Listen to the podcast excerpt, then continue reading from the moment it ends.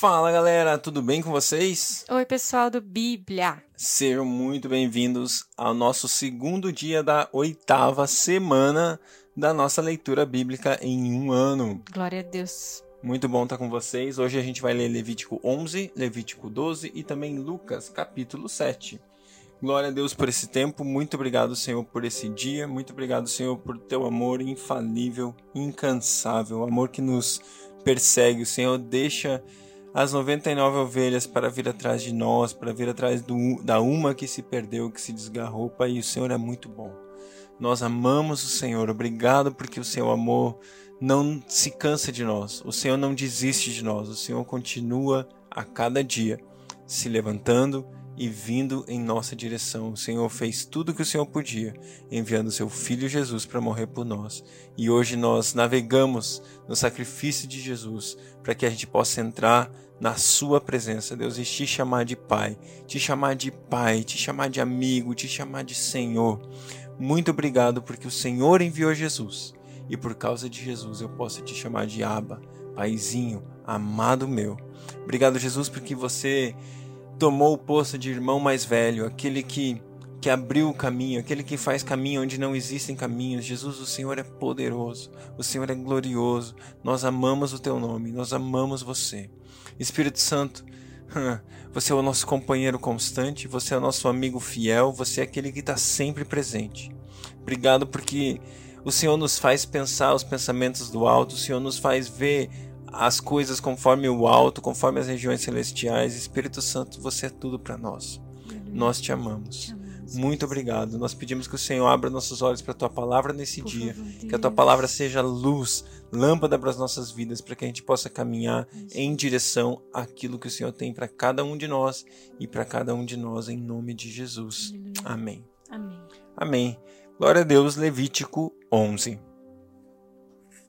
Disse o Senhor a Moisés e a Arão: Digam aos israelitas: De todos os animais que vivem na terra, estes são os que vocês poderão comer.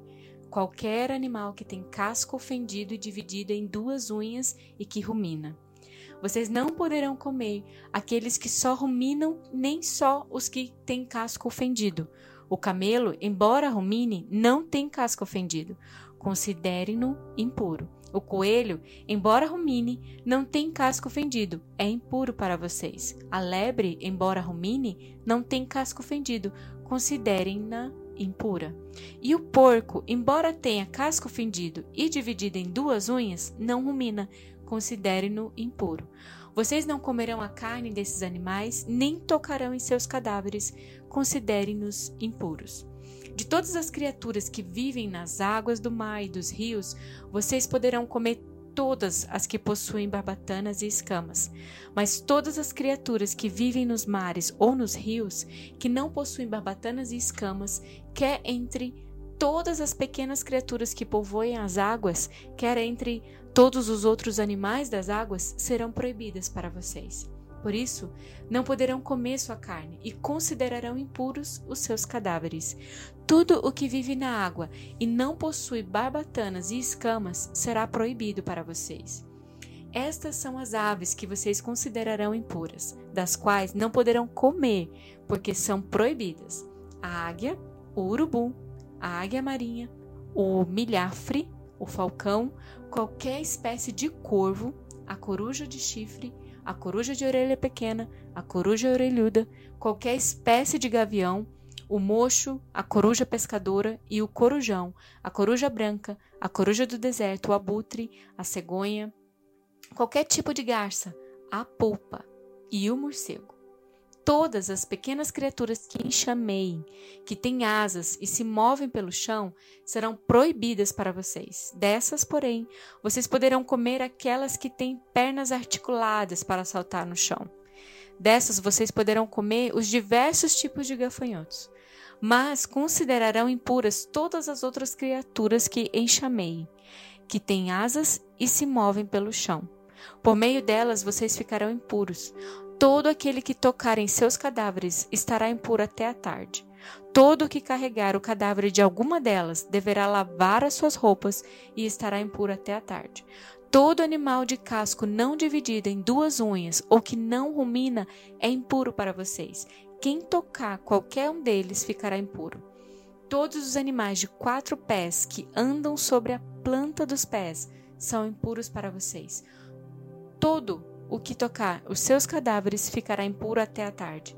Quem carregar o cadáver de alguns deles lavará suas roupas e estará impuro até a tarde. São impuros para vocês.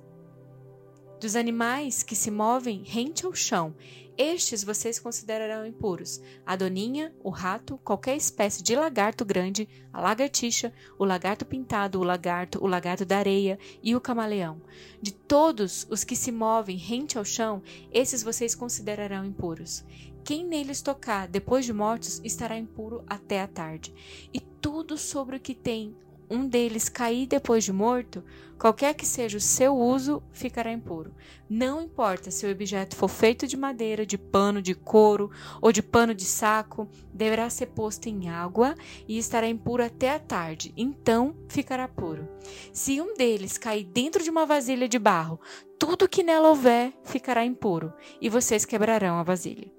Qualquer alimento sobre o qual cair essa água ficará impuro, e qualquer bebida que estiver dentro da vasilha ficará impura.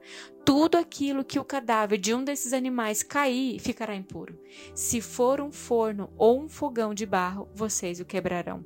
Estão impuros e vocês os considerarão como tais. Mas se cair numa fonte ou numa cisterna onde se recolhe a água, ela permanece pura, mas quem tocar no cadáver ficará impuro. Se um cadáver cair sobre alguma semente a ser plantada, ela permanece pura, mas se for derramada água sobre a semente, vocês a considerarão impura. Quando morrer um animal que vocês têm permissão para comer, quem tocar no seu cadáver ficará impuro até a tarde, e quem comer da carne do animal morto terá que lavar as suas roupas e ficará impuro até a tarde. Quem carregar o cadáver do animal terá que lavar as suas roupas e ficará impuro até a tarde. Todo animal que se move rente ao chão será proibido a vocês e não poderá ser comido. Vocês não poderão comer animal algum que se move rente ao chão quer se arraste sobre o ventre, quer ande de quatro ou com auxílio de muitos pés, são proibidos a vocês. Não se contaminem com qualquer desses animais. Não se tornem impuros com eles e nem deixem que eles o tornem impuros, pois eu, Senhor, sou o Deus de vocês. Consagre-se e sejam santos, porque eu sou santo. Não se tornem impuros com qualquer animal que se move rente ao chão. Eu sou o Senhor que os tirou da terra do Egito para ser o seu Deus, por isso sejam santos, porque eu sou santo. Essa é a regulamentação acerca dos animais, das aves e de todos os seres vivos que se movem na água e de todo animal que se move rente ao chão. Vocês farão separação entre o impuro e o puro, entre os animais que se podem ser comidos e os que não podem ser comidos. É, eu queria colocar uma observação aqui em relação a Levítico, que quando a gente lê Levíticos e vê todas essas proibições, entre aspas, eu vejo um pai zeloso cuidando dos seus filhos, né? Porque pense, eram muitas pessoas, eram, eram né, eu não tenho senso disso, dos números agora de cabeça, mas era muita gente, os assentos né, do, do das tribos, então, imagine o saneamento básico desse povo tudo junto. Nós que estamos em tempo de pandemia, a gente sabe o que é você ficar em quarentena, ficar isolado. E aqui você vê claramente. Olha, se você comer de tal coisa, você vai ter problemas na sua saúde, né? Você, isso pode tornar uma pandemia ali no meio daquele povo todo. Então, esse zelo é, que parece até algo, nossa, por que, que não pode comer, né? Por que, que tem que fazer essas regrinhas, vamos dizer assim? É um cuidado de Deus mesmo com relação à saúde do povo, para que eles pudessem viver tranquilos, né? E saudáveis num ambiente quente, que poderia proliferar muito bem bactérias, é, doenças terminais ali e não, é, se você seguisse essas orientações, você ia ser a sua saúde ia bem, né? Glória a Deus. E é legal que Deus fala isso de novo pro bem do seu povo, pro bem daqueles que a gente normalmente lê, é, vê lei e vê regras como prisão, como cadeia, como algo ruim, mas Deus fez isso por, para o bem, por algo bom.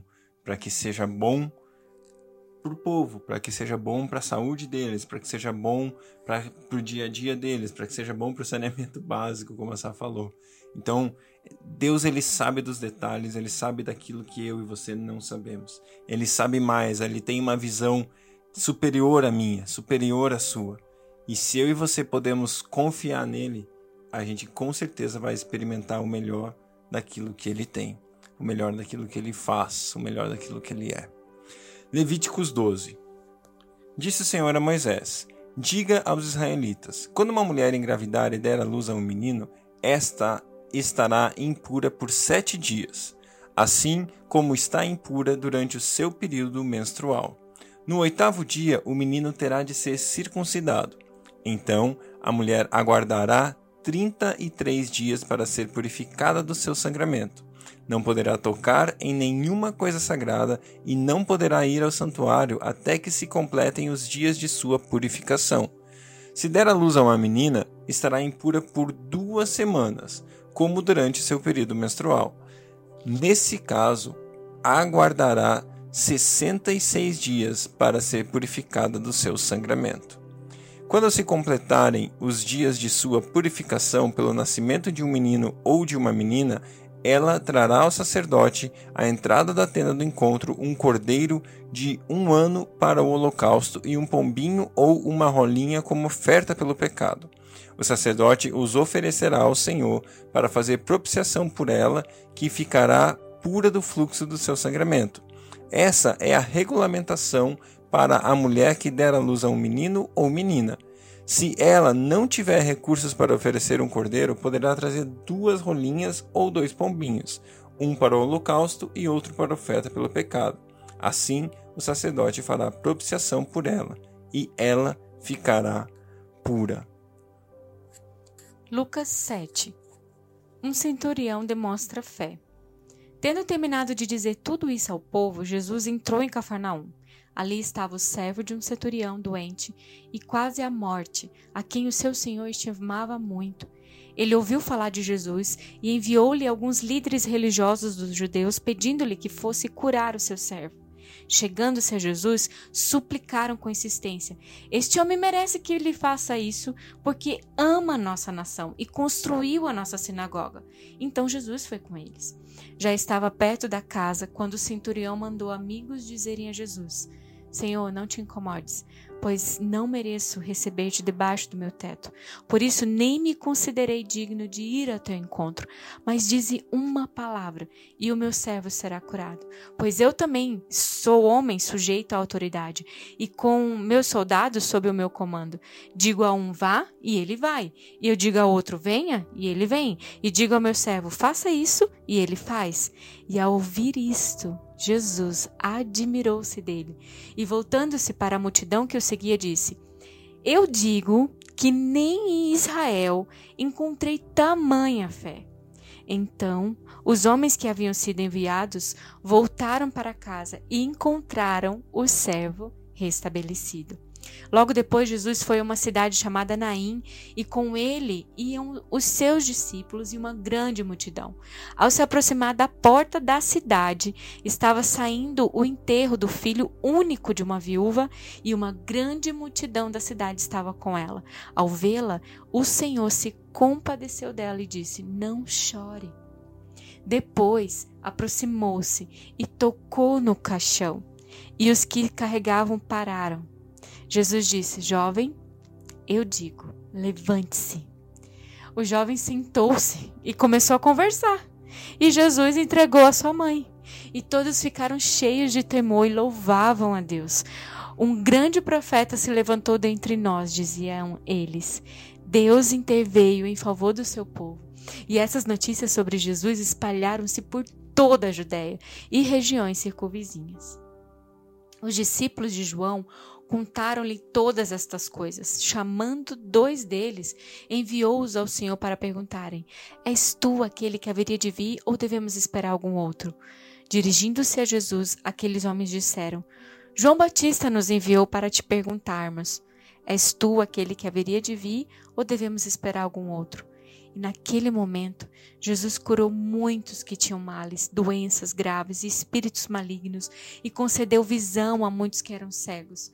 Então ele respondeu aos mensageiros: Voltem e anunciem a João o que vocês viram e ouviram. Os cegos vêm, os aleijados andam, os leprosos são purificados, os surdos ouvem, os mortos são ressuscitados e as boas novas são pregadas aos pobres. E feliz é aquele que não se escandaliza por minha causa. Depois que os mensageiros de João foram embora, Jesus começou a falar à multidão a respeito de João. O que vocês foram ver no deserto? Um caniço agitado pelo vento? Ou o que, que vocês foram ver? Um homem vestido de roupas finas? Ora, os que vestem roupas esplêndidas e se entregam ao luxo estão nos palácios. Afinal, o que foram ver? Um profeta? Sim. Eu digo a vocês, e mais que um profeta, este é aquele a respeito de que está escrito: Enviarei o meu mensageiro à tua frente, ele preparará o teu caminho diante de ti. Eu digo que entre os que nasceram de mulher não há ninguém maior do que João. Todavia, o menor no reino de Deus é o maior do que ele. Todo o povo até os publicanos, ouvindo as palavras de Jesus, reconheceram que o caminho de Deus era justo, sendo batizados por João. Mas os fariseus e os peritos na lei rejeitaram o propósito de Deus para eles, não sendo batizados por João. A que posso, pois, comparar os homens dessa geração? prosseguiu Jesus. Com o que que se parecem? São como crianças que ficam sentadas na praça e gritam uma com as outras. Não tocamos flauta, mas vocês não dançam. Nós tocamos flauta, mas vocês não dançam. Cantamos um lamento, mas vocês não choraram. Pois veio João Batista, que jejua e não bebe vinho, e vocês dizem: ele tem demônio. Veio o filho do homem comendo e bebendo, e vocês dizem: aí está um comilão e beberrão, amigo de publicanos e pecadores. Mas a sabedoria é comprovada por todos os seus discípulos. Convidado por um dos fariseus para jantar, Jesus foi à casa dele e reclinou-se à mesa. Ao saber que Jesus estava comendo na casa do fariseu, certa mulher daquela cidade, uma pecadora, trouxe um frasco de alabastro com perfume e se colocou atrás de Jesus a seus pés.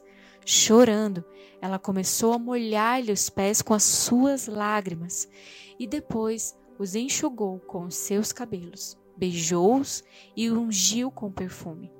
Ao ver isso, o fariseu que o havia convidado disse a si mesmo: Se este homem fosse profeta, saberia quem nele está tocando e que tipo de mulher ela é, uma pecadora. Então lhe disse Jesus: Simão, tenho algo a dizer a você. Dize, mestre, disse ele. Dois homens deviam a certo credor. Um lhe devia quinhentos denários e o outro cinquenta. Nenhum dos dois tinha com que lhe pagar. Por isso perdoou a dívida a ambos. Qual deles o amará mais? Simão respondeu: Suponho que aquele a quem foi perdoada a dívida maior. Você julgou bem, disse Jesus. Em seguida virou-se para a mulher e disse a Simão: Vê esta mulher. Eu entrei na sua casa, mas você não me deu água para lavar meus pés. Ela, porém, molhou os meus pés com as suas lágrimas e os enxugou com os seus cabelos. Você não me saudou com um beijo, mas esta mulher, desde que eu entrei aqui, não parou de beijar os meus pés. Você não ungiu a minha cabeça com óleo, mas ela derramou perfume nos meus pés.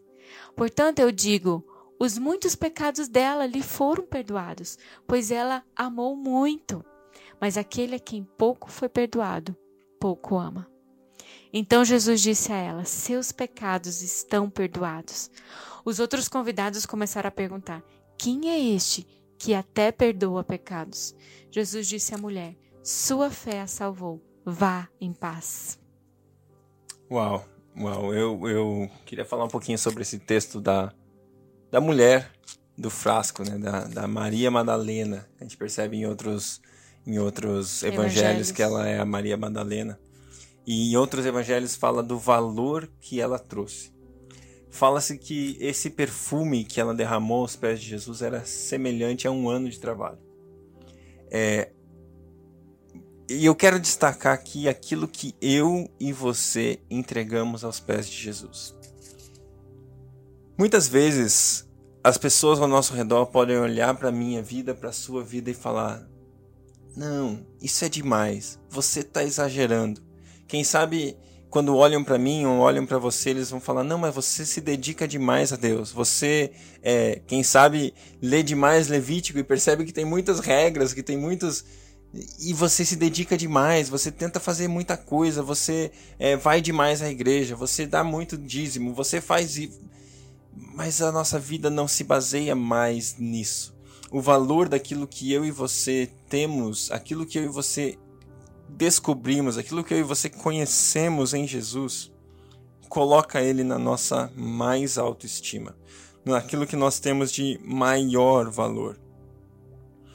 Deus, Jesus nos ensina que nós devemos buscar em primeiro lugar o reino de Deus, a sua justiça e todas as outras coisas, as coisas básicas, aquilo que eu e você precisamos, nos serão acrescentadas.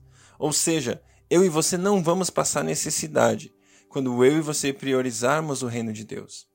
Então, se alguém julga e pergunta, mas por que, que você faz tanto? Por que, que você se doa tanto? Por que, que você se entrega tanto? Eu me entrego tanto porque eu priorizo o reino. Eu faço tanto porque eu quero levar o nome de Jesus mais longe. Eu me dou tanto porque eu acredito que Jesus é a salvação para a humanidade. Jesus é aquele que tem a resposta. Jesus é a resposta para a humanidade.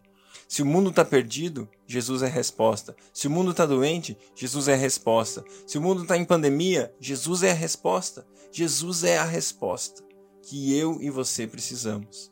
Por isso, ele é aquilo que mais tem valor para mim. A boca vai falar daquilo que está cheio o coração. E assim eu peço, eu peço e peço sobre a sua vida, sobre a minha vida, que a nossa boca seja cheia de Jesus, porque Ele é aquilo que mais tem valor no nosso coração, aquilo que mais tem valor na minha e na sua vida. Amém?